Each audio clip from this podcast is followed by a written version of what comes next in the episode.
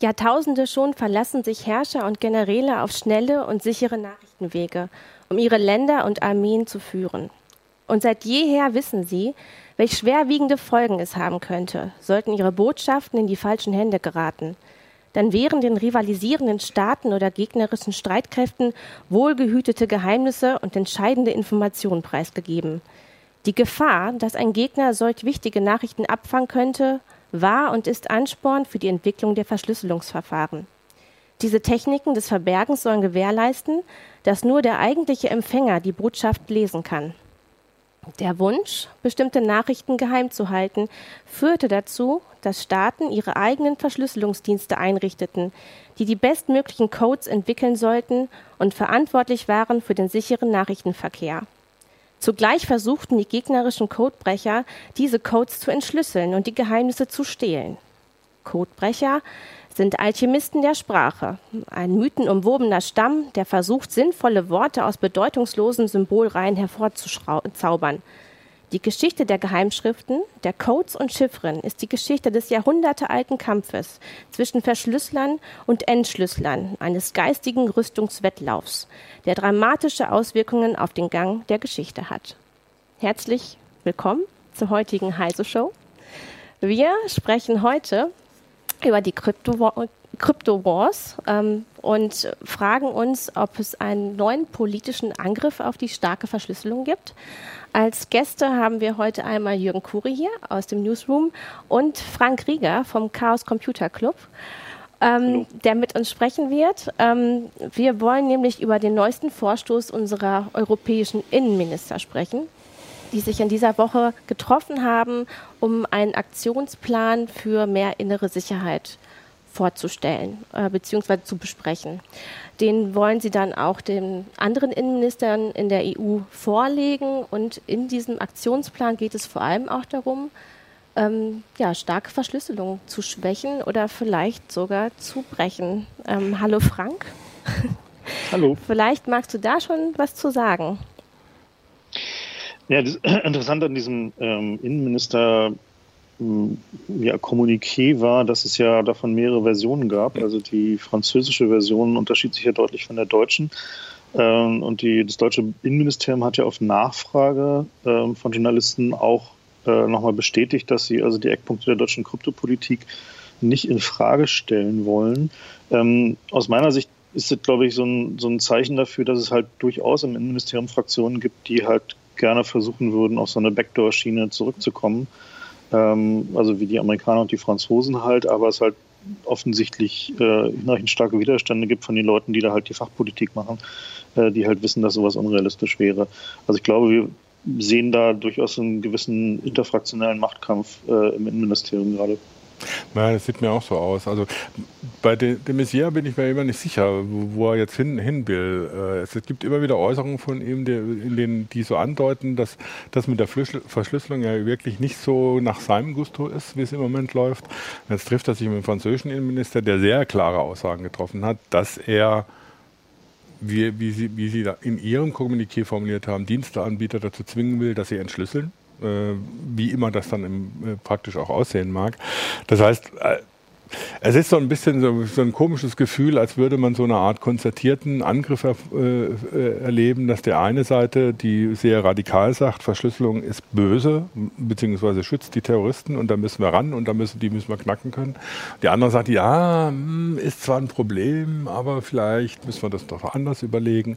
Und irgendwann kommt dann raus, dass halt doch irgendwo Backdoors drin sind oder dass, dass äh, man Schlüssel hinterlegen muss oder was auch immer da, da passieren wird. Es ist auf jeden jeden Fall im Moment mein Eindruck, dass äh, es tatsächlich Crypto Wars 3.0 gibt oder inzwischen fast schon 4.0, wenn man die ganzen äh, Zwischen Zwischenstationen mitzählt. Ähm, und das ist, ja, wie du sagst, das ist natürlich dann teilweise trifft es auf Fraktionen in den Ministerien oder innerhalb des Staatsapparats, die sich da selber nicht einig sind.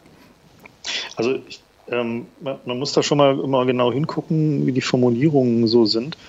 Ähm, für mich sieht es halt eher so aus, als würden die halt versuchen zu sagen, okay, äh, wenn wir schon keine Krypto-Backdoors direkt haben können, dann wollen wir äh, in der Lage sein, zum Beispiel Dienstanbieter zu verpflichten, ähm, gezielt Software-Updates zu pushen, zum Beispiel, was ja auf einigen Plattformen geht. Also dass man halt, ähm, wie die andere Staaten das gemacht haben bei Skype, ähm, die dann halt, um Skype abzuhören, einen, äh, eine gebackdorte Version an spezifische Nutzer gepusht haben. Und ich glaube, solche Vorstellungen haben die da auch. Also, dass sie halt sagen, okay, wenn wir halt mit Trojaner nicht vorankommen, was im Zweifel deren erste Wahl wäre, sie dürfen es ja jetzt, ähm, dann halt zu versuchen, dass sie die Diensteanbieter dazu zwingen, äh, spezifische User mit äh, gebackdorter Softwareversionen zu versehen. Und ich glaube, das ist einer der Dinge, die hinter diesen die Diensteanbieter mhm. in die Pflicht nehmen oder die Softwareanbieter in die Pflicht nehmen, Formulierungen steht. Ja, das ist ziemlich ähm, ungenau formuliert, das stimmt. Also es wurde nur angekündigt. Ähm, also de Maizière hat zum Beispiel gesagt, ähm, durch die technische Entwicklung und insbesondere durch die Nutzung des Internets sind manchmal Straftäter technologisch weiter als die Sicherheitsbehörden und das ist nicht richtig. Deswegen erheben wir die Forderung, dass die Sicherheitsbehörden das technisch können, was sie jetzt schon rechtlich dürfen. Das bedeutet nicht unbedingt, dass immer alle quasi die Ende-zu-Ende-Verschlüsselung äh, mit ähm, äh, ähm, Forward Secrecy zum Beispiel einfach komplett abgeschafft werden müsste, sondern dass, wie du sagst, Frank, dass vielleicht tatsächlich einfach ähm, veränderte Versionen an bestimmte Nutzer, also, also Softwareversionen an bestimmte Nutzer ausgespielt werden, ausgehändigt werden.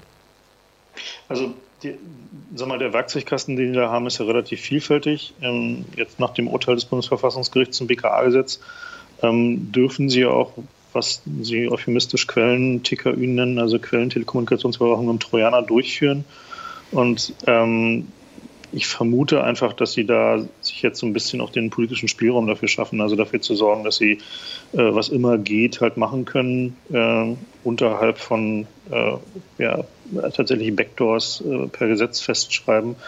Ähm, man auch diese, diese neue Stelle, Zentralstelle, die da geschaffen werden soll, sieht für mich halt so ein bisschen aus, ähm, wie ist die CITES, ja? CITES. Ähm, dass, dass versucht wird, dieses, dieses Wettrüsten so ein bisschen zu institutionalisieren, also dafür zu sorgen, dass es beim Staat einen Ansprechpartner gibt, der dafür zuständig ist, halt sich in Computer, in Telefone, in IoT-Geräte äh, reinzuhacken, entweder direkt oder mit Hilfe des, äh, des Anbieters, um dann halt irgendwie die Ausleitung der Kommunikation machen zu können oder halt eben den großen Lauschangriff machen zu können, der sich ja im Wesentlichen davon nicht unterscheidet. Hm.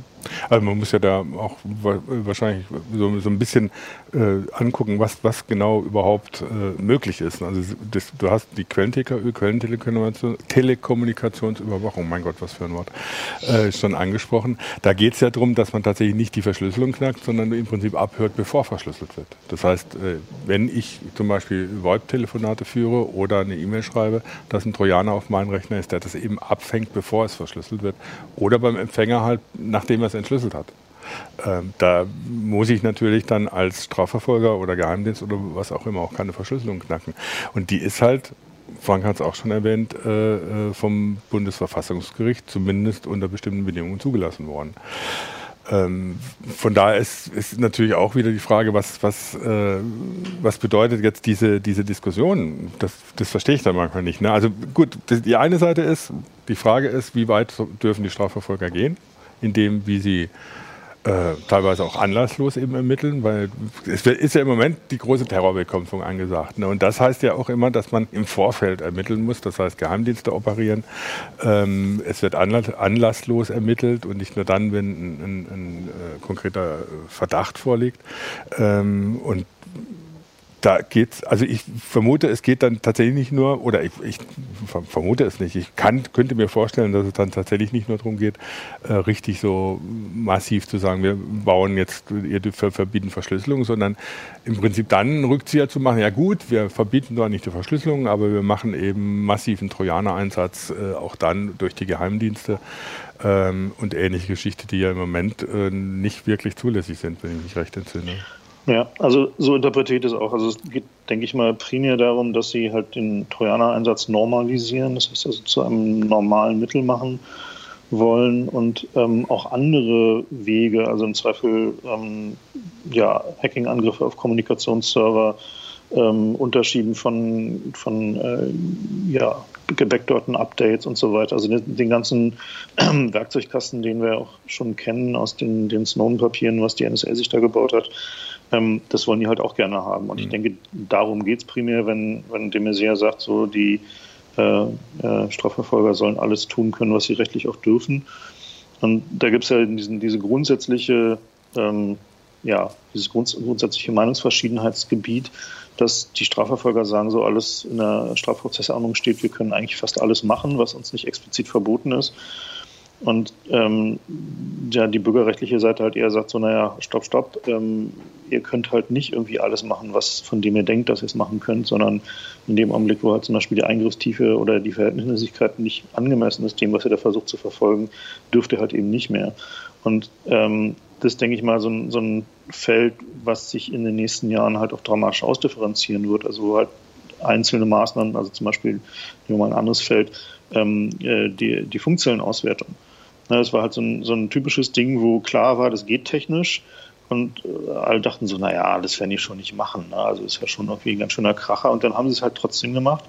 Und ähm, durch eine relativ geschickte Auswahl der Fälle, die sie halt äh, dafür benutzt haben, als erste dafür gesorgt, dass sie halt auch eine breite gesellschaftliche Akzeptanz dafür haben. Also da, äh, da ging es halt primär um Missbrauchsfälle und ähnliches, die sie am Anfang dafür benutzt haben. Und mittlerweile ist es halt völlige Normalität geworden. Und äh, genau diese Ausweitung von technischen Möglichkeiten, die halt einfach ein bisschen überraschend sind, die halt ein bisschen darauf hinauslaufen, dass man nicht so recht vorhersagen kann, was sie jetzt wieder alles probieren will, außer im Zweifel alles, ähm, denke ich mal, ist genau das, was de Maizière damit normalisieren will. Ja, unser Kollege ähm, Jürgen Schmidt von Heise Security, der sagt auch immer, dass Kinderpornografie im Grunde dann immer so als Hebel benutzt wird, um alles Mögliche durchzudrücken. Ne? Und äh, in, ähm, auf der Seite des Innenministeriums ähm, wird auch Kinderpornografie tatsächlich auch angesprochen. Ähm, also de Maizière hat gesagt, wir haben relativ gute Erfahrungen im Kampf gegen Kinderpornografie. Eine ähnliche Verpflichtung kann man sich auch im Kampf gegen Terrorismus vorstellen. Also er zieht da auch so diese Parallele. Ja, wobei. Ja, gut. Hm? Frank. Hm? Also der, der Punkt ist halt, dass diese, dieses, man sucht sich halt immer ein Thema, mit dem man halt irgendwie den nächsten Schritt begründen kann. Diese Taktik äh, wird ja nun schon seit vielen Jahren gefahren. Es halt iteriert dann halt immer wieder so zwischen Kinderpornografie, äh, Nazis äh, und Terroristen hin und her so, also die so die so der typische Zyklus. Und ähm, die Frage halt, welche Möglichkeiten die Strafverfolger am Ende haben, äh, reduziert sich dann oft genug tatsächlich auf ihre technischen Möglichkeiten. Ne? Also das heißt also, die, die Ausweitung der rechtlichen Möglichkeiten ist mittlerweile ja schon sehr weit gediehen, nachdem das Bundesverfassungsgericht halt bei der Quellen-TKÜ eingeknickt ist ähm, und gesagt hat, okay, ja gut, äh, Trojaner sind zwar böse, aber äh, wenn er sie nur benutzt, um Kommunikation auszuleiten, könnte er eigentlich im Wesentlichen nach viel geringeren Hürden handeln. Und dieses, äh, diese Denke zu sagen, so okay, man kann technisch differenzieren, was rechtlich eigentlich nicht zu differenzieren ist, ähm, die werden wir halt auch noch an vielen anderen Stellen sehen. Also gerade zum Beispiel beim Zugriff auf äh, Daten von Social-Media-Unternehmen, ähm, bei der Frage, wird es irgendwie da äh, sowas wie eine Vorratsdatenspeicherung geben für äh, Daten, die jetzt nicht nur reine Telekommunikation sind, sondern halt darüber hinausgehen. Also sprich halt Messenger, sprich ähm, äh, das ganze Universum des, der Social Media Dienste. Und diese, also diese Begehrlichkeit, die nimmt halt auch kein Ende. Also die ist halt, hat halt keine, keine natürliche Grenze und wird deswegen halt auch politisch nur zu bekämpfen sein und nicht nur rein technisch. Also technisch können wir natürlich verschlüsseln und anonymisieren, aber ähm, das hilft halt ein Stück weit, aber an irgendeinem Punkt, gerade wenn es an die Dienstanbieter geht äh, und deren Kooperationsverpflichtungen, muss es halt politisch gelöst werden. Ja, klar. Also denke ich auch. Ne? Es gibt natürlich, wenn äh, die verpflichtet werden sollen, beziehungsweise wenn sie bestimmte technischen Mittel kriegen, auch dann technisch keinen Schutz dagegen, sondern es ist natürlich nicht eine gesellschaftliche oder politische Frage oder so, wie weit wollen wir gehen? Und da argumentiert, ist ja aber die Argumentation immer, immer schon so, dass man sagt, ja gut, die Terroristen, die haben das ja, und jetzt müssen wir aber dagegenhalten, weil sie sind ja für uns gefährlich. Äh, und das ist für einen, für einen normalen Bürger, der sich irgendwie nicht so damit äh, beschäftigt, erstmal einleuchtend.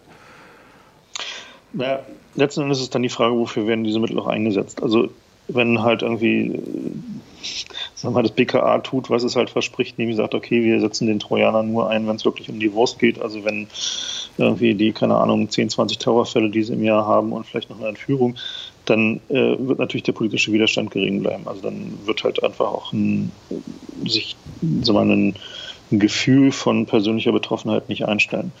Ähm, wenn die aber solche Mittel einsetzen, auch äh, wir mal, gegen den kleinen Haschestieler von nebenan oder halt äh, gegen Bagatellkriminalität oder gar gegen politische äh, äh, ja, Straftaten oder ähm, solche Dinge, dann äh, ändert sich halt das Bild. Also dann wird halt auch die, die politische Akzeptanz äh, von solchen Maßnahmen natürlich dramatisch geringer werden.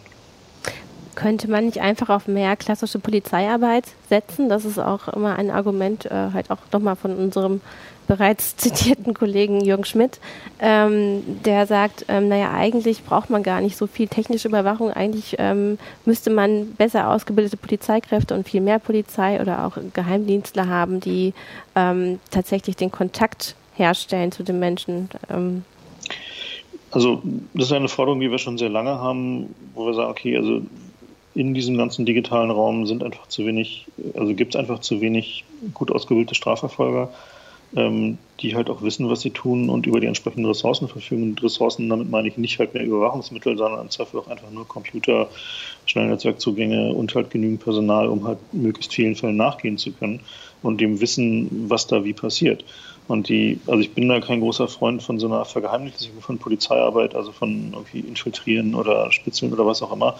Ähm, aber auf jeden Fall ist es so, dass da gilt halt im digitalen Raum wie im, im Alltag auch, mehr Polizisten auf der Straße bringen halt tatsächlich wirklich was. So. Und deswegen sind wir da halt eher auch ein Freund zu sagen von, ähm, stellt mehr Leute ein, bildet die besser aus, äh, gibt ihnen bessere technische Ressourcen, ähm, dann lösen sich halt viele Probleme von ganz alleine, weil derzeit ist es halt so, dass viele von diesen technischen Überwachungsmaßnahmen werden halt als Shortcut benutzt, um äh, Personalknappheit zu kompensieren oder auch mangelnde Ausbildung von Leuten zu kompensieren.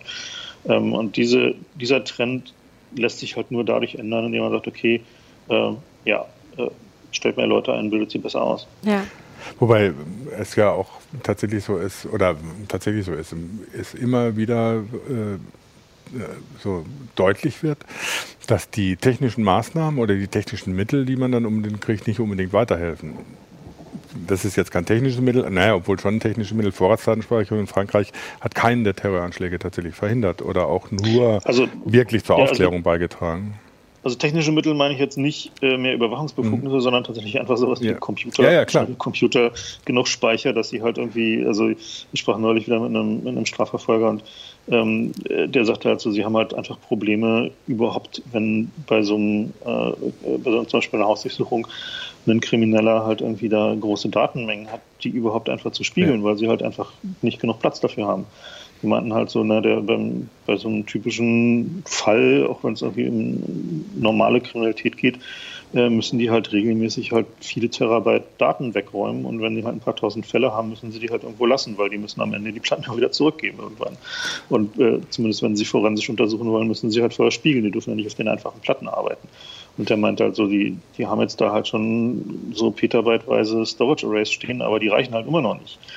Also die kommen halt einfach mit den ganz normalen äh, sag mal, Gegebenheiten der modernen Welt nicht mehr mit. Und äh, an der Stelle halt anzusetzen, ist auf jeden Fall sehr viel hilfreicher, als jetzt halt Überwachungsmaßnahmen fordern, die am Ende, wie du richtig sagst, in Frankreich zum Beispiel überhaupt nicht geholfen haben. Es war jetzt ja auch ein Vorstoß, vor allem erstmal, glaube ich, vom französischen Innenminister, ähm, das, mhm. Die ähm, Diskussion ist da ja wirklich schon viel weiter und auch die Maßnahmen sind schon radikaler als bei uns. Ja, es kommt darauf an, wenn man, wenn man fragt. Ich meine, die Bayern haben gerade mhm. beschlossen, dass die, die, äh, die Geheimdienste auf die Vorratsdaten, äh, die gespeicherten, zugreifen können. Äh, wobei Hermann selber sagt, na, das ist jetzt eher hart an der Grenze. Und da muss man mal gucken, ob er damit überhaupt durchkommt. Ähm, und auf der anderen Seite ist es ja so, dass die Franzosen, klar, die haben schon sehr viel Erfahrung, klar, mit äh, viel stärker stärkere Überwachung, äh, technischer Überwachung auch, mit Vorratsdatenspeicherung, sind aber das Land, das trotzdem mit dem im Moment in Europa äh, meisten Terroranschlägen, Terroranschlägen äh, konfrontiert ist. Ähm, und diese technischen Mittel, die sie der Polizei gegeben haben oder den Geheimdiensten, die haben offensichtlich das eigentliche Problem, dass die Polizei die äh, Informationen nicht gekriegt hat oder nicht in der Lage war, äh, die Informationen, die sie haben, so auszuwerten, dass sie oder die Daten, die sie haben, so auszuwerten, dass es tatsächlich zu Informationen wurden, äh, nicht gelöst. Das ist ja das, was, was Frank sagt, ne? dass man Ressourcen braucht, um das, was man erfährt, auch einordnen zu können. Und dann nutzt es nichts, wenn ich irgendwie äh, mit der Vorratsdatenspeicherung Terabyte von Daten habe oder beim, beim äh, ähm, beim Verdächtigen irgendwie äh, gigabyteweise Datenbeschlagnahme und mit den Daten gar nichts anfangen kann. Hm. Ich meine, da versuchen, äh, versucht man ja europaweit jetzt auch ähm, es zu verbessern, einmal den Datenaustausch, aber auch die Datenauswertung. Ähm, bei Europol soll, glaube ich, auch nochmal so eine naja, Unterabteilung eingerichtet werden. Ähm, was mir aber aufgefallen ist, als ich mir ähm, halt die neuesten Mitteilungen vom Innenministerium angesehen habe, dass davon gesprochen wird, dass man ganz viele Daten mittlerweile jetzt abgleichen möchte. Es sind dann nicht nur die äh, Fluggastdatenbewegung und das Informationssystem über Flüchtlinge, sondern man möchte wirklich alles zusammenführen, was geht auf EU-Ebene, was ähm, birgt das Gefahren oder was wäre die Gefahr, wenn das passiert? Naja, also die offensichtliche Gefahr ist, dass dadurch natürlich Daten übermittelt werden in Länder, die zwar in der EU sind, aber bei weitem natürlich nicht den rechtsstaatlichen Schutz haben, den wir halt hier in Deutschland haben.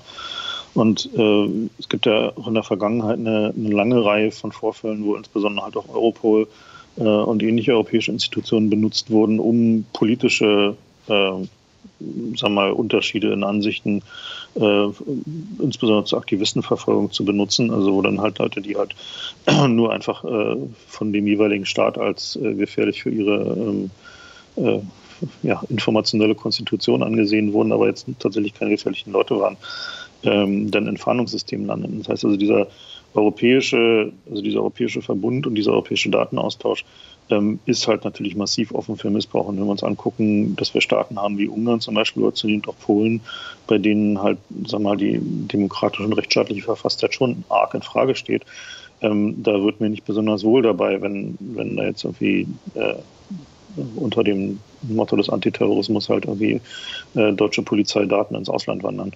Also das ist ja auch immer so ein, so ein Argument, wo, wo, die Leute sagen, ja, das ist ja absurd. Äh, die Daten, die können ja nicht in falsche Hände geraten. Wir sind hier ein demokratischer Rechtsstaat. Aber mir wird da auch ein bisschen bange, wenn ich mir überlege, dass äh, in Ungarn unter einem Orban-Regime dann plötzlich die gesamten gesammelten Daten der europäischen Bürger äh, zur Verfügung stehen, was, was die mit denen anstellen können. Ähm, auf der anderen Seite, es ist natürlich nicht von der Hand zu weisen, dass wenn der das BKA was weiß, dass es nicht irgendwie so der äh, Security in den USA erzählen, in, in Frankreich erzählen sollen. Das ist immer so ein äh, schwieriges Kapitel bei der ganzen Sache. Ne? Weil da, wo es einem, wo, wo es logisch ist oder wo es einem einleuchtet, da klar, warum nicht? Und dann fällt einem ein, naja, gut, aber was ist mit denen? Ne? Und was passiert, wenn äh, in Frankreich Marine Le Pen an die Macht kommt oder so Geschichten? Und da wird es dann doch kritisch. Und es wird dann eben auch in Europa kritisch und nicht nur in diktatorischen Regimen in irgendwelchen äh, finsteren äh, äh Ländern in der dritten Welt. Ja, die, die Frage ist halt, ob es Möglichkeiten gibt, halt den sinnvollen Datenaustausch, also äh, zum Beispiel bei akuten Terrorismusfahndungen oder ähnlichem, ähm, so weit zu erweitern, dass, äh, dass man da wirklich was tun kann und irgendwie sinnvolle Effekte erzielt, ohne dass man riskiert, dass es halt irgendwie zu einem Überwachungsstaat wird. Und ähm, was dazugehört, ist halt primär demokratische Kontrolle und Transparenz. Das heißt also, die, ähm, solange die Sicherheitsbehörden da halt diesen Wir machen hier und erzählen euch nichts davon, Film fahren, werden sie da halt auch nicht so allzu viele Freunde finden dafür, dass sie halt ähm, keine, also sich, sich, nicht unterwerfen einer demokratischen Kontrolle. Ähm, und ist, die ist das nicht gerade recht transparent, was der Innenminister gemacht hat? Also ist das nicht sogar eine Verbesserung gegenüber früheren Zeiten, dass er im Grunde klar sagt oder einigermaßen umreißt, was sie vorhaben? Na, was, was den Datenaustausch angeht, hat er das nicht getan. Also er hat nur gesagt, mehr Datenaustausch. Na, also es halt, gibt halt keine, ähm, keine genaue ähm, Aufschlüsselung darüber, wie funktioniert es, wer kriegt welche Daten wann, unter welchen Bedingungen, welche Möglichkeiten habe ich als Bürger zu erfahren, ob Daten von mir äh, an welche anderen europäischen Staaten gewandert sind, was machen die damit, ähm, habe ich Möglichkeiten, die löschen zu lassen, welche äh, Verdachtsmomente werden da generiert, aus welchen Datenbanken, von denen ich nichts weiß, in dem halt zum Beispiel Daten zusammengefasst werden. Das heißt also, die, die Fragen, die sich da stellen, sind halt schon unmittelbar rechtsstaatlicher Natur, nämlich die Frage, gibt es denn halt in so einem digitalen Datenaustauschsystem äh, oder so, so, einer Welt, in der halt irgendwie alle europäischen Polizeibehörden alle Daten frei teilen, äh, welche rechtsstaatlichen Möglichkeiten habe ich denn eigentlich noch als Bürger? Oder muss ich damit rechnen, dass ich bei jedem Grenzübertritt halt irgendwie erstmal festgenommen werde, weil irgendeine andere Polizei der Meinung ist, halt irgendwie das, was ich in Deutschland getan, gesagt oder gemacht habe, äh, erscheint ihnen halt verdächtig. So, das heißt also, mhm. die, die, die Auswirkungen davon auf den Alltag des, des normalen Bürgers können halt schon relativ erheblich sein. Mhm. Und die, ähm, die Frage, welche, äh, welche Möglichkeiten zur, zur Steuerung und Kontrolle es da gibt, die müssten halt zuerst beantwortet werden. Also es ist ja nicht so, dass man, also wenn wir uns die Terroranschläge angucken, ähm, die letzten, dann ist es ja so, dass, dass eigentlich alle Leute, die da irgendwie äh, beteiligt waren, waren halt irgendwie auf dem Zeiger der Sicherheitsbehörden. Also die, die kannten die alle, die hatten die schon mal in den Datenbanken, die haben teilweise schon mal festgenommen und haben mit denen geredet. Die wussten, dass es halt irgendwie äh, problematisch ist mit denen. Und trotzdem ähm, waren die halt in der Lage, diese Anschläge durchzuführen. Und diese, ähm, diesen Zustand zu beenden, ist halt klar, dass man das möchte, aber das muss man halt in einer Art und Weise tun, die ähm, ja, die demokratischen rechtsstaatlichen Geflogenheiten nicht außer Acht lässt. Also nicht zur Massenüberwachung führt, ne? Ja. Ähm, genau was eben noch hinzukommt, ist, dass auch der Einsatz von Biometrie soll technologisch weiterentwickelt werden. Also selbst wenn dann Daten, also sagen wir mal Gesinnungsdaten von uns gesammelt werden über alle möglichen sozialen Netzwerke und was wir so, welche Webseiten wir besuchen und was wir für E-Mails schreiben, ähm, werden wir halt auch ähm, ja, biometrisch auch nochmal an unsere Daten erfasst. Also wenn wir einen Grenzübertritt machen, dann kann man uns auch viel schneller, ähm, kann man herausfinden, welche Person das wirklich ist und das alles zuordnen. Also das ist ja auch nochmal eine Dimension des Ganzen, die, wie ich finde, diese ganzen Daten, dieses ganze Datensammelwut irgendwie zeigt. Also diese vielen Puzzleteile, die sich zusammenfügen zu einem großen Bild, was ich recht gefährlich finde. Ja, das, also die, ich weiß nicht gar nicht, ob man das so auf dieser Ebene überhaupt noch diskutieren kann. Also das eine ist natürlich, Frank hat es ja gerade mhm. gesagt, das ist irgendwie so, muss man natürlich auf so einer rechtsstaatlichen Ebene eigentlich diskutieren und da, danach entscheiden. Ähm, das Problem ist aber, also eigentlich sehe ich das Problem, das ist so ein Sisyphus-Projekt. Ne? Also was weiß ich, es passiert irgendwas, dann kommt wieder einer an und fordert irgendwas und dann sagen, ja, das ist aber zu weit. Dann, das sind immer so Bröckchen, die dann, mhm. die dann wegbröseln an diesem Rechtsstaat. Ähm, und dann kommt wieder das nächste und dann bröselt wieder irgendwas weg und man denkt oder so, jetzt ist die, diese Diskussion um Verschlüsselung endlich mal erledigt. Alle haben kapiert, dass es erstmal eine sinnvolle Technik ist, die für jeden Bürger zur Verfügung stehen soll. Ähm, und dann kommt wieder das nächste, wo wir, wo, dann geht es wieder von vorne los. Das heißt, es ist tatsächlich so, so, eine, so eine Geschichte, die, die, die, das ist eine endlose Debatte, die eben nicht an den, an den Grund geht, wie viel Angst habe ich und wie viel Sicherheit möchte ich haben und was nehme ich dafür in Kauf? Also es ist ja auch so eine Angstdebatte, die da geführt wird, dass gesagt wird, dass plötzlich irgendwie so jeder irgendwie Angst haben muss, wenn er vor die Tür tritt und deswegen dürfen die Leute nicht verschlüsseln. Allein so dieser Kurzschluss ist natürlich schon absurd, aber es ist ja auch nicht so, dass ich in dem Moment in die Luft gesprengt werde, wenn ich vor die Tür trete. Ja, was man ähm, ja wirklich dem, sagen wir, dem Innenministerium zugute halten muss, ist, dass sie noch im Juni gesagt haben, wir wollen nicht gegen Kryptographie mhm. vorgehen, sondern wir wollen halt ähm, trotzdem irgendwie noch Kommunikation, ähm, auf die Kommunikation Zugriff haben. Was auch wiederum schwammig ist, ähm, weil man sich jetzt eben darüber streiten muss, naja, was für Mittel wollen sie denn eben einsetzen? Wir haben über die Trojaner gesprochen, die man natürlich einsetzen kann. Ähm, äh, aber was bleibt denn, ähm, wenn jemand seinen Computer wirklich gut abgesichert hat und der nur noch verschlüsselt kommuniziert? Was, was bleibt den ähm, Verfolgungsbehörden dann? Ja gut, das, das, war auch eine Frage, die auf YouTube kam. Welche Mittel haben sie eigentlich überhaupt jetzt schon? Ähm, was ich auch. Also die, ähm, der, der, Baukasten, den die Polizei da hat als Werkzeuge, ist ja schon sehr umfangreich. Ne? Also die können halt observieren, ähm, die können befragen, die können äh, auch Daten jetzt schon requirieren gezielt, also zu äh, Unternehmen gehen und sagen, wir würden gerne mal wissen, was mit dem und dem ist und was irgendwie die, äh, der so tut. Ähm, man, die können GPS-Wanzen ans Auto bauen, die können äh, tatsächlich sogar, wenn es hart auf hart kommt, das Auto verwanzen. Äh, äh wenn es ganz hart kommt, können sie auch die Wohnung verwanzen. Das heißt also, die, die Mittel, die die haben, bis hin Hausdurchsuchungen, Datenbeschlagnahmung und so weiter, sind halt sehr umfangreich. Also es ist jetzt ja nicht so, dass halt also die die, also nur Überwachungsmaßnahmen da halt irgendwie irgendeine Art von, äh, von, von Erfolg bringen. so und die ähm, das Problem, was ich halt habe, ist halt, dass die, die werden halt auch nicht ausgeschöpft. Das heißt, es ist halt so, dass die häufig genug wissen, dass sie, wenn sie halt mit diesem oder eben äh, unscharfen Verdacht irgendwie zum Staatsanwalt gehen, dann bekommen sie halt nicht irgendwie die, die Genehmigung äh, für eine, äh, also zum Gericht, dann zum Ermittlungsrichter, äh, Genehmigung für tiefgreifende Maßnahmen, weil die halt einfach nicht reichen. Äh, hingegen zum Beispiel eine Telekommunikationsüberwachung anzuordnen, äh, ist halt, naja, werden, wird halt kaum abgelehnt. Ne? Also in der Regel, wenn die halt mit einem äh, der Frage, dürfen wir das dahin gehen, dann kriegen sie halt den Stempel dafür. Und diese Frage, ob der, ähm, äh, also sag mal, der, Mittelbaukasten nicht langsam mal ausreichend, ob die nicht halt einfach schon langsam mal genug haben, die wird halt nicht gestellt. Sondern es wird halt immer nur gesagt, ja, jetzt hier Verschlüsselung oder ja, jetzt hier äh, müssen wir halt irgendwie an die Social Media Daten ran und so weiter. Das heißt, also die, die versuchen halt immer sich Fälle rauszupicken und sagen so, ja, da sind wir deswegen nicht weitergekommen, deswegen müssen wir diesen und jenen Befugnis haben. Und äh, äh, verschweigen dabei, dass sie durchaus Mittel haben. Also die, äh, wenn man halt so mit den, mit den Strafverfolgern redet, so, dann ist halt so, dass die sagen halt, ja, wir haben halt zwar schon Probleme, zum Beispiel mit Festplattenverschlüsselung bei irgendwie beschlagnahmten Festplatten, aber häufig genug finden wir dann noch Backups oder wir finden die Daten nochmal auf älteren Platten, die halt noch nicht verschlüsselt waren.